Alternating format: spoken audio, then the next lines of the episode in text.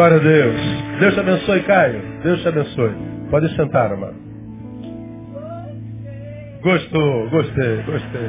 Não vai cantar outras vezes. Quando quiser cantar, é só avisar que está tá escalado no nome de Jesus.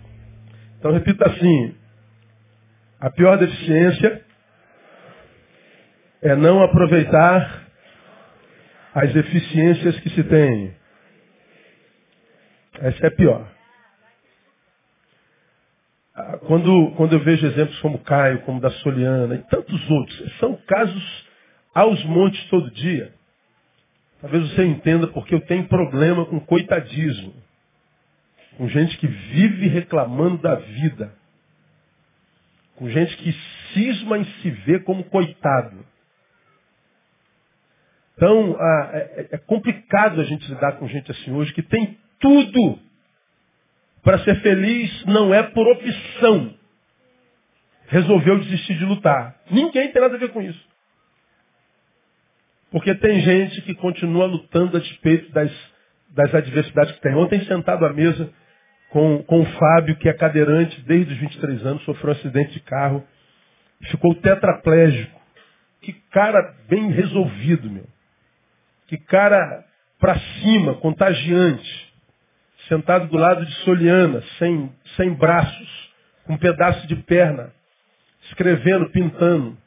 Quinto período de psicologia, vive pregando a palavra no Brasil inteiro. Sentado do lado do Bulhões, que é surdo-mudo, professor universitário. Ele é contagiante. Ele, ele, quando começa a falar com as mãos, você, você vai. Meu Deus, esse cara é intenso demais. Meu Deus, você manda ele calar a boca, gente. É surdo e mudo. É ou não é? O cara é muito fera. Muito fera.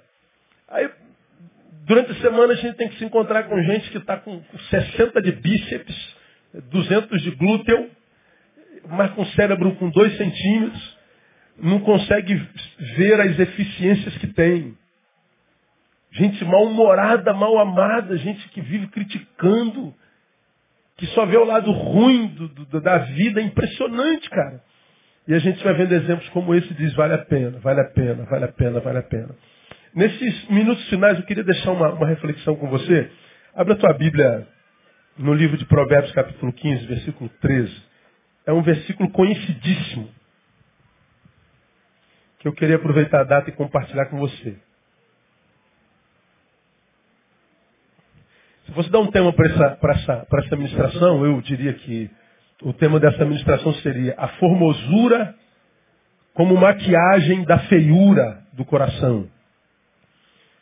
A formosura como maquiagem da feiura do coração, da estética à saúde da alma.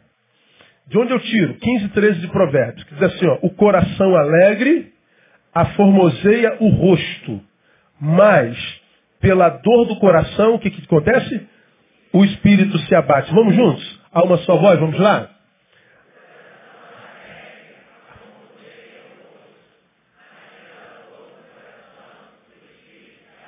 Então veja aqui que a palavra está dizendo. Se dentro estiver bem, vai reverberar fora. O coração alegre dentro. Vai reverberar na formosura ah, do rosto. Ou seja, eu exteriorizo o que me habita o, é verdade quando o oposto do sentimento é verdadeiro. Mas se o coração estiver cheio de dor, ele diz que o espírito se abate. Então, é, o texto está dizendo sobretudo o seguinte: o que eu permito habitar meu coração exercerá influência sobre meu corpo e sobre meu espírito. Coração está alegre, o corpo reage, fica bonito. O coração está triste, tá, então abate o espírito. Então, o que habita meu coração reverbera no meu biológico e no meu espiritual. O que domina a minha interioridade rege a minha vida. Se torna rédea da minha existência. Então, o texto está dizendo, é, cuidado com o teu coração, meu. Porque a tua vida será a proporção do que habita nele. Aí você, é, é muito fácil de entender isso. Por exemplo, uma, uma pessoa feliz quer ver todo mundo feliz, sim ou não? Cara, a gente se alegra com a alegria do outro. A gente, puxa, cara, você conseguiu, que bênção, cara. Puxa, que, que, que legal. Tu viu o que, aconteceu com o fulano? Que maneiro. A gente vai celebrando a vitória de todo mundo. Agora, quando o cara é infeliz, eu não sei do que, que esse cara vive rindo. Você, você parece, Zé? Sempre rindo. Eu acho esse culto cheio de celebração um escândalo para o Senhor. Porque o Senhor é digno de reverência, adora em estado sentido. Tem que essa, essa esposa desse pastor vive pulando lá igual uma macaca, como já disseram.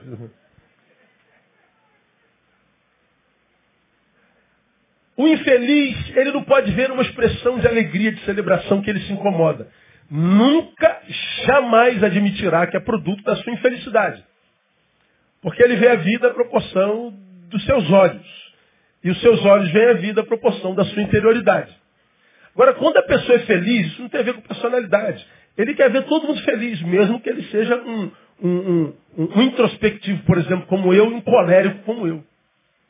A gente celebra. A gente quer ver todo mundo bem, a gente quer ver todo mundo feliz. Se a gente puder ser um facilitador da vida, a gente se torna um facilitador da vida. O oposto também é verdadeiro. Então o texto está dizendo, olha, se você cuidar do que habita teu coração, acredite, você vai economizar dinheiro com estética. Você vai economizar dinheiro com academia, com personal trainer. Porque vai reverberar no teu corpo, tua pele vai melhorar. Teu cabelo vai melhorar. Vai, vai estatelar na tua estética. Por quê? Por causa do coração. Mas se o teu coração for sequestrado pela dor, não adianta, cara. Você vai envelhecer mais cedo, você vai enrugar. Porque o teu espírito vai se abater. Você não vai conseguir ver do seu interior jorrar rios de água viva. Você vai ser uma cisterna rota, de água parada. Seus óculos estarão sempre embaçados para o outro. Sua vida será a proporção do que habita teu ser, porque o que habita teu ser exercerá influência sobre o teu corpo e sobre o teu espírito, sobre o que está dentro e sobre o que está fora. Então, se isso é verdade, eu queria deixar um conselho para quem entende isso. Cuida bem do que você permite entrar no teu coração. Cuida bem daquilo que tem tentado entrar seja batendo a porta dele ou tentando arrombar a porta do teu coração. Cuida do que está tentando entrar no teu coração, do que você permite entrar no teu coração. Com isso eu estou dizendo o seguinte, cuidado com as portas de entrada do teu coração. Cuidado com as portas que são entrada no teu coração. Você tem que ser um vigilante dentro para fora das maçanetas das portas que o teu coração possui.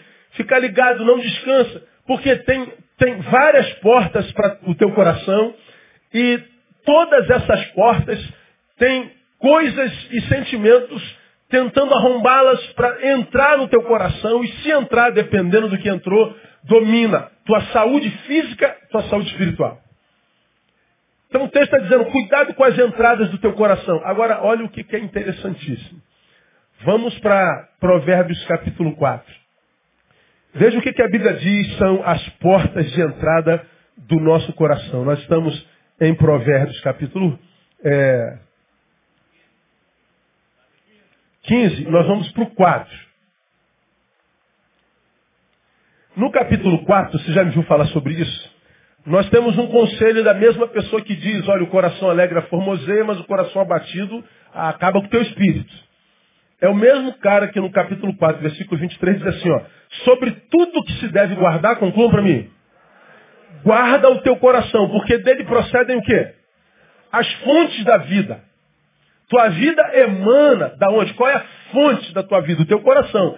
É a mesma coisa que ele disse lá atrás, a formoseia ou abate o espírito. Então, entrou no coração, vira aquilo do que você se alimenta. Vira aquilo que determinará a tua saúde existencial.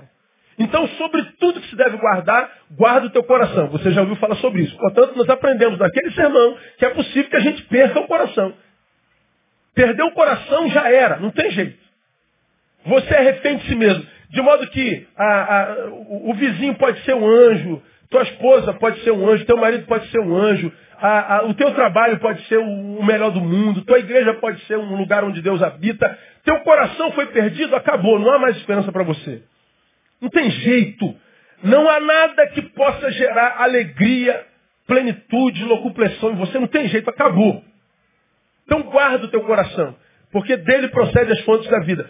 Como é que a gente guarda o coração? Cuidando das portas de entrada dele. Os versículos seguintes, 24, 25, 26, falam quais são as portas de entrada do nosso coração. Olha lá. Desvia de ti a malignidade do quê? Da boca. E alonga de ti a perversidade dos lábios. Ele está dizendo, guarda teu coração. Como é que você faz isso? Cuidado com o que a tua boca fala. A boca fala do que o coração está cheio. Não é o que entra pela boca, mas o que sai da boca, o que contamina o homem. Então, o texto está corroborando com a palavra do mestre, diz assim, olha, uma das portas de entrada para o teu coração é a boca. É o que você fala. Mas olha o versículo 20, 20, 25. Dirijam-se os teus quê? Olhos para frente e olha as tuas pálpebras diretamente aonde? Diante de ti. Por que, que ele está dizendo assim, ó, cuidado com o teu olho, que o teu olho esteja para frente? Porque o teu olho é uma porta de entrada. Se você for o cara que vive olhando para o passado, meu. Lamúria, reclamação, murmuração, vingança, trauma, sequelado, olhando para trás, vivendo do passado, se alimentando do passado, ele está dizendo que teu coração vai ser perdido, vai ser sequestrado. Então ele está dizendo, a primeira porta de entrada é a boca, a segunda porta de entrada são os olhos, mas tem outra porta de entrada, que é o versículo 26. Pondera as veredas do quê? de teus pés e serão seguros todos os teus caminhos. Ele está dizendo assim, ó, cuidado onde você tem andado. Cuidado com o rumo que você tem dado à sua vida, portanto, com quem você se relaciona, o que, que você faz no caminho, o que, que, se, que, que você faz da tua vida, se você a torna útil ou, ou torna a tua vida uma vida centrada em si mesma, inútil para quem quer que seja, que não você mesmo. Cuidado com o destino que você dá para os teus pés, para os teus passos. Olha que coisa tremenda é a palavra de Deus. Olha o que, a Bíblia está dizendo. Guarda o teu coração, porque ele determinará a beleza do teu corpo, a beleza da tua alma. Determinará a qualidade da tua existência. Então, cuida das entradas do teu coração. Quais são as entradas do teu coração? A boca, o olho e os pés. Agora pense comigo quase sempre um deficiente físico, ele tem que tipo de deficiência? O que tem deficiência na boca, ou seja, não fala, não ouve, um intrinsecamente ligado ao outro. Quase todo que é surdo é mudo. Por que, que é mudo? Porque ele não escuta. Então veja, é um deficiente auditivo. Ele é auditivo e vocal, ele não fala. Provérbios diz que uma das entradas para a nossa vida é a boca. Quem tem uma boca não funcional, um ouvido não funcional, é deficiente. Diz que uma outra entrada que pode adoecer meu ser são os olhos. A deficiência nos olhos é chamada de quê? Cegueira. E diz que uma outra entrada de adoecimento do coração são os pés. Quem tem os pés deficientes é chamado de quê? Paraplégico. Olha que coisa interessante, meu irmão. O que adoece meu coração e determina a qualidade da minha vida é exatamente, coincidentemente ou não, onde em maior escala se aloja as deficiências dos seres humanos.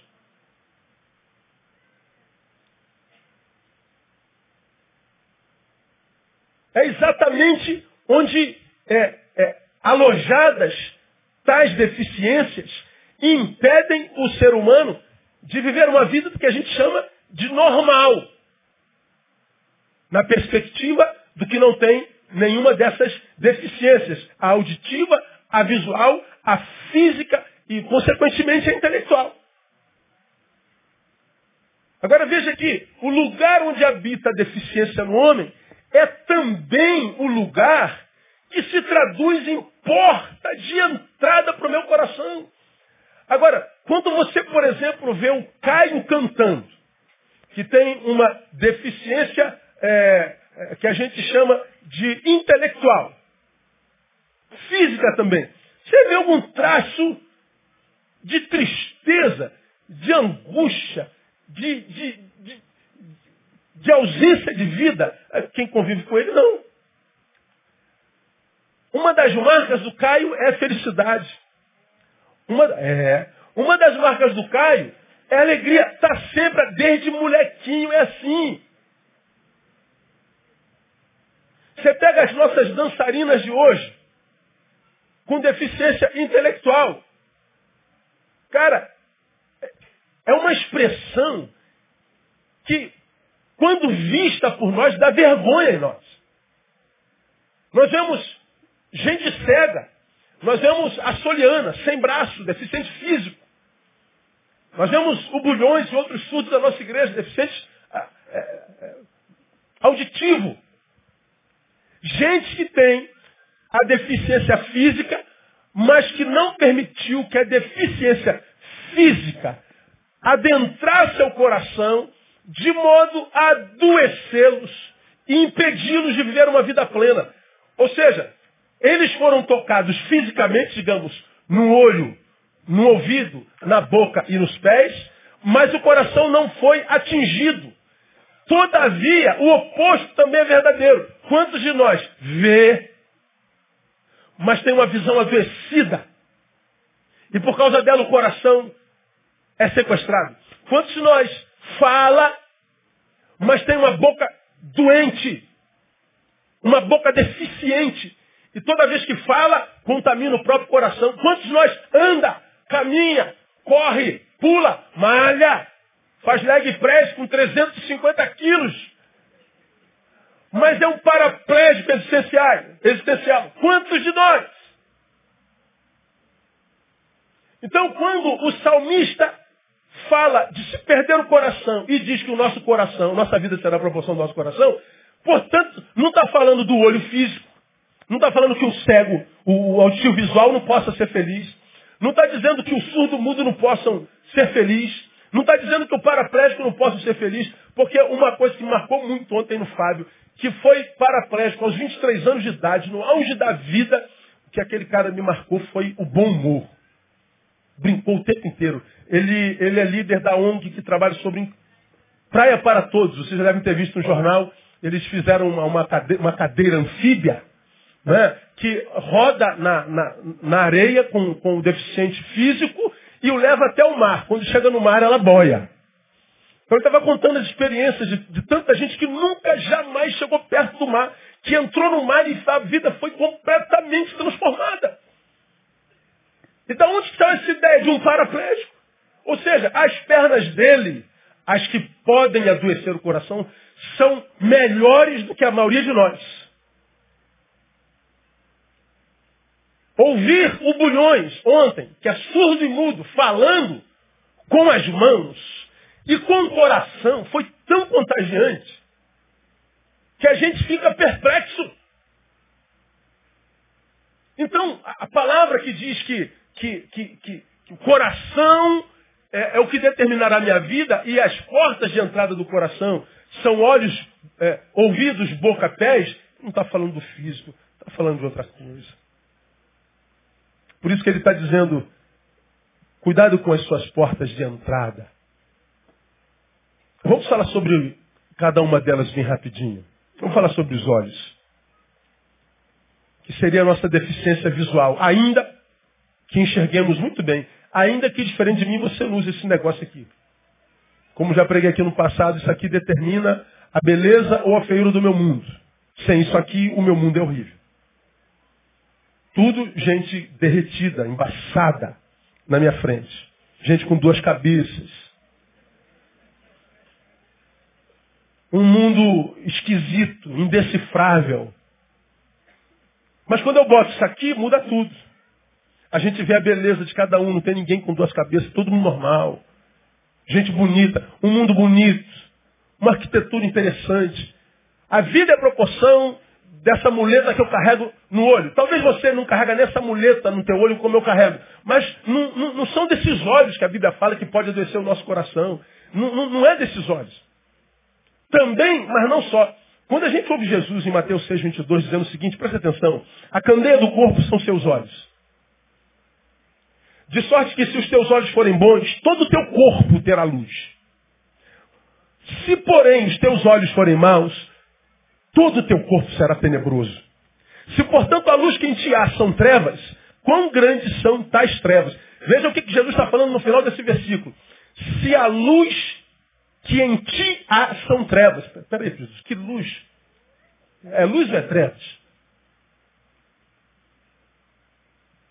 Se a luz que em ti há são trevas. Jesus está dizendo assim, ó, eu posso viver num mundo tão meu, tão meu, tão individualista, adoecidamente individualista, que eu posso chamar treva de luz. Ou seja, o, o, a, a luz que ilumina a forma de eu ver o mundo e as pessoas, Deus, a luz que eu uso para me dar visão das coisas, se não me aproximam das coisas, das pessoas de Deus, ele está dizendo assim, ó, essa luz que você pensa ser luz, só é luz para você, porque na verdade você está vivendo em trevas e nem sabe. E a prova dessa treva que você vive, que chama de luz, é que essa tua treva não te aproxima de ninguém. E não faz você, como eu preguei domingo retrasado, caminho meu para a vida de ninguém. Como eu preguei, estava aqui um, um, instrumentista, eu falei, se Deus quisesse alcançar o, o Kleber que estava aqui, Deus poderia passar por você para chegar até ele? Deus veria em você um caminho que ele poderia usar para chegar a alguém? Você é endereço, é, é, é estrada para Deus, para a vida de alguém? Ou será que Deus não pode contar comigo, que estou aqui pertinho do Kleber, o cara do baixo? Ele vai ter que usar o, o Nael, que está lá longe. Deus está querendo alcançar o, o Kleber, mas Deus está vendo que eu sou uma estrada impedida para ele. Eu sou uma estrada que se diz iluminada, mas a minha luz não ilumina caminho de ninguém para ninguém, não é ponte de lugar nenhum a lugar nenhum, não é caminho pelo qual Deus passa para chegar à vida de ninguém, mas eu acho de luz, muitas vezes porque eu sou religioso. Eu sou batista. Eu sou assembleiano. Eu sou tradicional. Eu sou pentecostal. Sim. E, e daí? A tua luz ilumina o que além do seu próprio pé? A fé que você diz ter beneficia a quem além de si mesmo? O que você alega? para que não dê direito a qualquer um de te chamar você, chamar você de inútil. De um inútil. Independente da tua religião, da tua fé. Do tempo que você tem de igreja, independente de qual igreja seja. O que, que nós poderíamos alegar para que nós não fôssemos chamados de inútil? Uma figueira sem fruto. Que Deus não amaldiçoaria dizendo seca, figueira inútil. Jesus fala de uma luz que é luz só para o sujeito. Mas que a despeito de achar o sujeito que é luz para ele, Jesus está dizendo é trevas. E que trevas maldita é essa que você vive? Agora ele está dizendo, se os teus olhos forem bons, meu irmão, todo o teu corpo terá luz. Todo o teu corpo. Você vai ser, como diz Paulo lá, lá na frente, a respeito dos filipenses, se eu não me engano, você será um luzeiro no mundo. Veja, um luzeiro, um, um, uma lanterna, uma lamparina. Eu sou um luzeiro, eu, eu, eu ilumino, eu não sou iluminado, como tantos cristãos gostam. Nós somos iluminados, não. Nós somos iluminadores. Eu não sou iluminado por Deus. Eu sou uma luz usada por Deus para clarificar e clarear caminho de outro. Ou seja, a minha vida não é mais para mim mesmo. A vida que agora vivo tem um motivo muito além do meu. É o que a gente canta. Isso vai à proporção do que? Da visão que nós temos de Deus, do mundo e de nós mesmos. Então quando a Bíblia diz assim, ó, cuida das entradas do teu coração, ele está dizendo, olha, é, faça um check-up da visão que você tem da vida, porque a tua vida pode ser uma vida sem vida a vida inteira, sem alegria e rios de água viva ainda que você consiga tudo que um ser humano pode conseguir no mundo. Porque tantos de nós achamos que somos abençoados por Deus por causa das coisas que nós temos na vida. Aí você sabe, o maior índice de suicídio é entre os ricos ou entre os pobres? Me digam vocês. Entre os ricos, todo mundo sabe disso. Então, número, coisas, prosperidade não é sinônimo de bênção de Deus. Ah, pastor, eu sonhava ser presidente da república, agora sou. E aí? Agora o presidente está mais próximo de Deus ou mais longe de Deus? Agora, como presidente, você é mais abençoado e usado por Deus ou menos abençoado por Deus? Porque se o que você tem não te aproximou mais de Deus, portanto fez você mais útil a outrem que não está lá onde você chegou, você está reprovado. A visão está equivocada. Eu sonho um dia que o evangélico brasileiro entenda isso. Que o que Deus quer de nós não é só que a gente venha cantar uma musiquinha para Ele. Que Deus quer de nós não é só que a gente viva dentro da, das nossas limitações e controlando a, a, a, saia do outro, se bate palma ou não, se usa brinco ou não. Essas idiotices que nos habitam. Produto de uma tacanha visão a respeito de vida de Deus e do outro.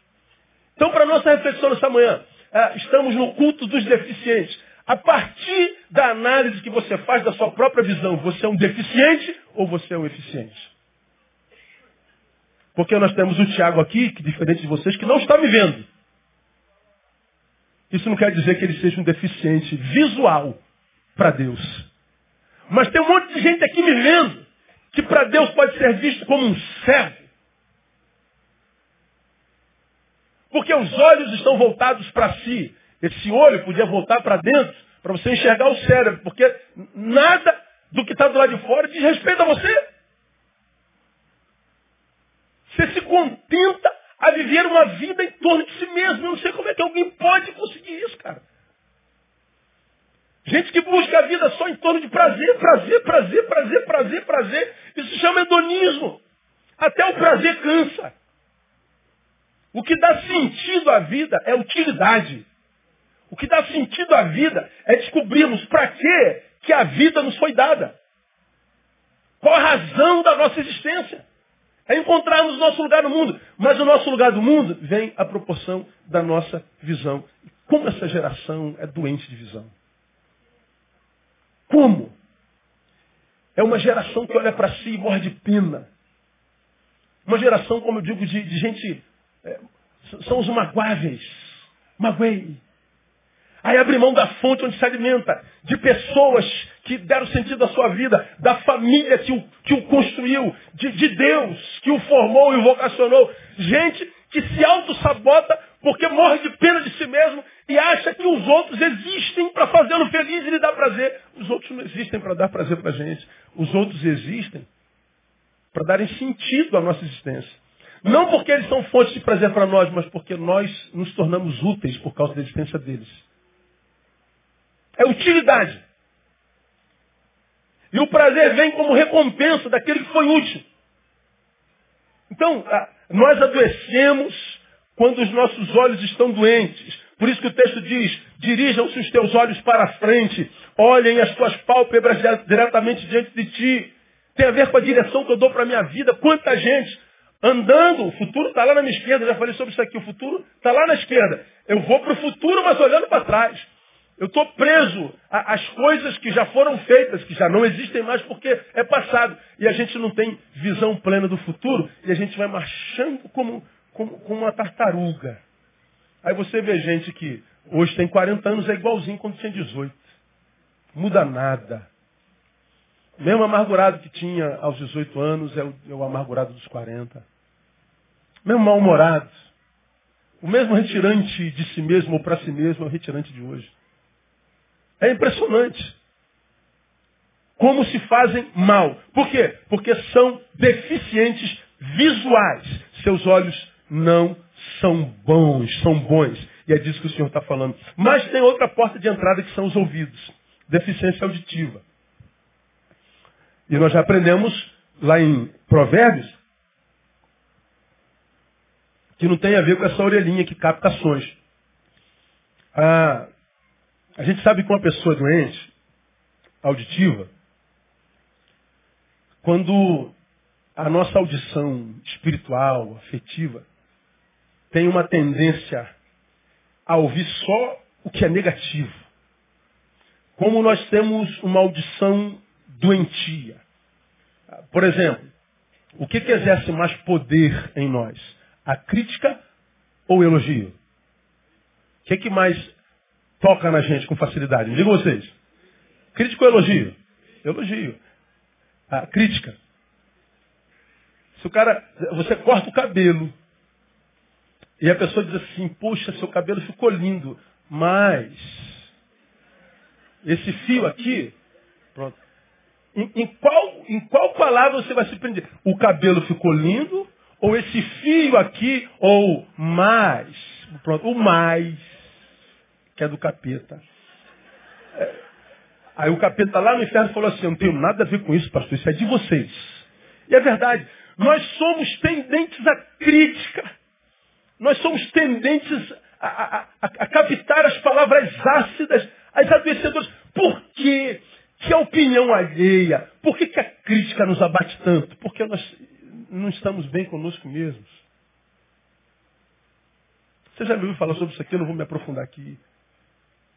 Quando eu estou resolvido comigo, você já me ouviu falar sobre isso aqui? O poder da boca do outro inexiste. Nós confiscamos o poder da boca do outro quando o que você vê no espelho te agrada. E eu não estou falando do que você vê fisicamente, porque ninguém está satisfeito fisicamente com a própria imagem. Todo mundo tem um negocinho para tirar do corpo. Todo mundo tem um negocinho para botar no corpo. Ninguém está pleno. Nós estamos falando sobre a visão que nós temos do ser que habita nesse corpo que os outros veem. Eu não estou falando do ser que nós somos aos olhos dos outros. Estou falando do ser que nós sabemos que somos. E só nós sabemos. Se o ser que eu sou, minha esposa nem imagina, marido, pai e mãe. Qual pai que conhece o filho, irmão? Você pode imaginar o que, é que seu filho está fazendo do lado de fora. Eles imaginam que enganam a gente, não é verdade? A gente finge que, que é enganado. Quem? Não, meu filho não, pastor. Meu filho tinha mãe. Mãe. A senhora é anja? Não, então não pariu anjinho, não. Ela pariu gente. A senhora não presta, na verdade, seu filho é a mesma coisa. Não, meu filho não. Quem, quem conhece quem? Quem tem certeza plena sobre o ser do outro? Algum de nós não tem certeza plena nem a respeito de si mesmo. Mas o texto está dizendo o seguinte, olha só. Se você transforma-se naquele que você era no coração do Pai, você tem um coração abençoado por Ele, consequentemente a sua capacidade auditiva é abençoada, é apurada. O Espírito Santo vai te capacitar para ouvir o que você quiser. O Espírito Santo vai te dar uma audição santa. Vai te dar a capacidade de entender que, como você ouviu pregar aqui há bem pouco tempo atrás, que a glória de homens íntegros não está na boca dos outros, está na sua consciência. É a minha consciência que me diz se eu sou íntegro ou não, e não a boca desse sujeito que não me conhece. Como alguém disse, as pessoas falam um livro da gente não leram mais do que uma página a nosso respeito. E a gente ainda se prostra diante do livro que falaram sem conhecer a gente. Por quê? que a crítica exerce tanto poder em nós e adoece tanta gente? Porque os nossos ouvidos são deficientes.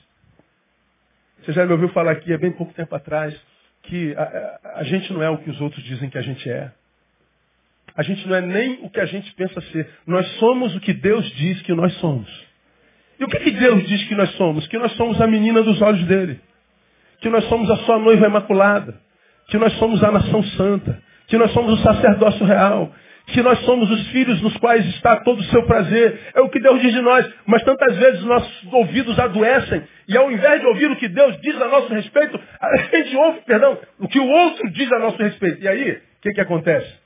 A gente adoece. A gente adoece. Ouvidos doentes adoecem corações que adoecidos contaminam o curso da nossa existência toda.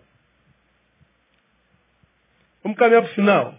Tinha muito a falar, mas o nosso tempo já foi. A outra porta de entrada é a boca. A boca, fisicamente, seria o deficiente chamado de mudo. Mas não é dessa boca que Jesus fala quando diz não é o que entra pela boca que contamina o homem, mas o que sai da boca, isso é o que contamina o homem. Não é só disso. Porque do coração, ele diz lá, procedem maus pensamentos, homicídios, adultérios, prostituição, furtos, falsos testemunhos, blasfêmias. Ele está dizendo, são estas coisas que contaminam o homem, mas o comer sem lavar as mãos, isso não contamina. Ele está dizendo, o veneno que pode te matar habita teu peito. O veneno, o único veneno que pode interceptar a qualidade de vida que Deus tem para você, habita você e não no coração do outro. Por isso que ele está dizendo que se eu, eu quero ter um corpo formoso, coração alegre formoseia, qualifica minha vida eh, humana. Mas esse, esse coração abatido, eh, doente, abate o espírito, ele está dizendo, a qualidade da minha vida espiritual será o que habita meu coração? Ele está dizendo assim, o meu coração é, é habitação daquilo que pode me matar, me envenenar. Por isso que o salmista lá, no Salmo 112, eu já falei sobre isso aqui, diz assim, ensina-nos a contar os nossos dias, de tal maneira que, diga, alcancemos corações sábios. Para que, que o salmista pede sabedoria de coração? Para lidar com a natureza desse coração que Jeremias chama de perversa e irreconhecível. Ninguém pode conhecer o coração e ele é perverso. E nós temos, portanto, um, um troço que a gente não pode conhecer, que é perverso. Jesus diz que é nele que habita mau pensamento, homicídio, adultério, prostituição, furto, toda desgraça que desqualifica, desqualifica a vida do homem, habita seu peito. E ele diz, Deus me dá sabedoria para lidar com isso aqui. Me ajuda a guardar as portas do meu coração. Porque enquanto, meu irmão, o, o nosso coração foi esse coração desprotegido, qualquer coisa que eh, olharam para você com um olhar crítico, pronto, acabou com a tua semana. Chamaram você de fortinha, não está fortinha, agora Deus. Pronto, acabou com a tua semana. Você olha as barbaridades da vida, seus olhos contaminam, acabam com a tua semana. Por causa do que tu vê, você vai abandonando, o lugar onde Deus te plantou. Aí você vai se auto-sabotando. E como você me tem ouvido falar há 24 anos, sempre achando um culpado. O culpado é o pai, o culpado é a mãe, o culpado é o pastor, o culpado é o patrão, o culpado é a família, culpado é o vizinho, culpado é o papa, culpado é, culpado é o diabo. E você não sabe que você está poupando o culpado que habita você. E você vai mudando geograficamente dos lugares que são fontes para você para outros lugares que não são fontes de nada. Porque você insiste em achar um culpado fora do teu peito, fora do teu coração. Aí vai envelhecendo, o tempo vai passando. Os cabelos vão caindo, a visão vai embaçando, o mercado de trabalho vai fechando. O corpo já não obedece mais como outrora. Daqui a pouco está aí um, um velho amargurado aos 35 anos de vida. Está aí um velho azedo aos 39. Ou um ser da meia-idade que aos 50 olha para trás e o que vê é só arrependimento. O que eu fiz com a minha juventude, meu? Tanto que ouvi palavras que me confrontaram.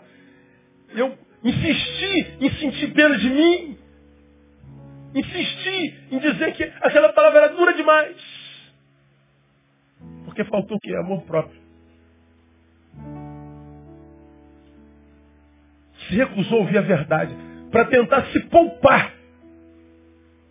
E como a vida não poupa ninguém, ela simplesmente vai se retirando da gente. Por quê? Porque se o coração foi sequestrado, não tem mais jeito. Vejam, entra pelos olhos, pelos ouvidos, portanto boca, e pelos nossos pés. Os rumos que a gente dá para a nossa vida. Para onde teus pés levam esse corpo, que é tempo de Deus o tempo inteiro? Onde teus pés levam você? Você, usando teus pés como meio de transporte, se encontra com quem? E quando se encontra, se encontra para quê?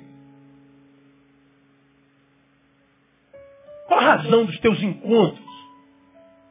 Para quais projetos você tem conduzido o teu corpo, teu cérebro, teu saber, tua vocação, teu talento?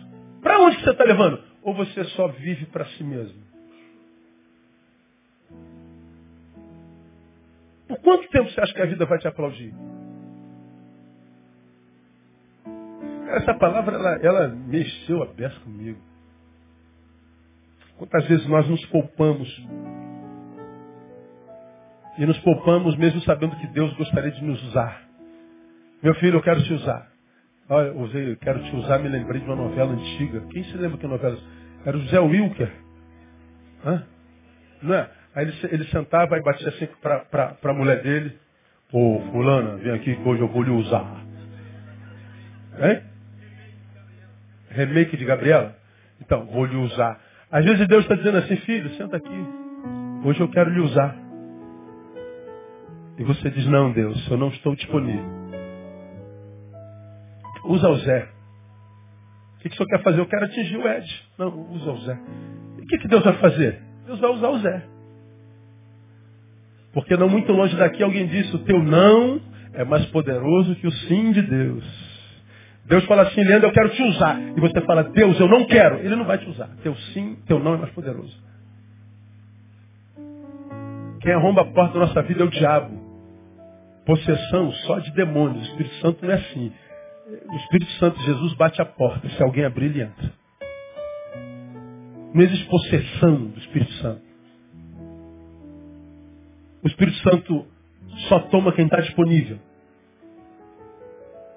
E aí a gente chegando ao final de um ano, diante de deficientes físicos que vivem vida plena.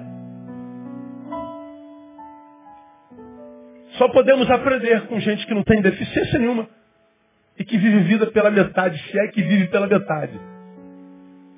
E por que, que vive pela metade? Porque a pior deficiência é não aproveitar as eficiências que se tem. O coração alegre aformoseia o rosto, mas a dor do coração abate o espírito. Então, termino dizendo o seguinte, não pense que você vai conseguir dar uma guinada na vida apenas mudando o seu visual. Por que eu não devo pensar que eu vou dar uma guinada na vida mudando só meu visual? Ah, quer saber? Hoje eu vou para o salão de cabeleireiro e vou mudar meu visual todo. Vou fazer uma plástica. Vou botar 350 ml em cada seio. Vou fazer uma repaginada. Aí você acha que vai mudar a vida mudando estética. É bobagem, vai perder tempo. É a alegria do coração que dá beleza ao rosto. E não a beleza do rosto que dá alegria ao coração. É perda de tempo e dinheiro. Antes de investir essa fortuna na tua estética, investe no teu coração e é de graça. E se o teu coração estiver saudável, talvez você não precisa nem gastar dinheiro com a estética. Você vai ver que esse 100 mlzinho que você tem aí pequenininho resolve. Não é a beleza do rosto que dá alegria ao coração. É a alegria do coração que dá beleza ao rosto. Termino recontando uma experiência que você me ouviu contar aqui umas 38 vezes. O pastor acaba de pregar uma palavra que mexeu muito com o coração dos ouvintes. Tinha um homem sem perna lá no final, que chorava compulsivamente. Quando o pastor fez o apelo, quantos gostariam de entregar a sua vida a Jesus completamente, ser de Deus? Aquele homem vem pelo corredor da igreja se arrastando sem perna. E vem devagar, todo mundo olhando para ele. Ele se prostra aqui diante do pastor sem perna. E ele, ele diz ao pastor, pergunta ao pastor, pastor, Deus aceita um homem pela metade como eu? E o pastor inteligentemente respondeu, Deus aceita um homem pela metade como você, que se entrega a Ele inteiramente. O que Deus não aceita é um homem inteiro que se entrega a Ele pela metade.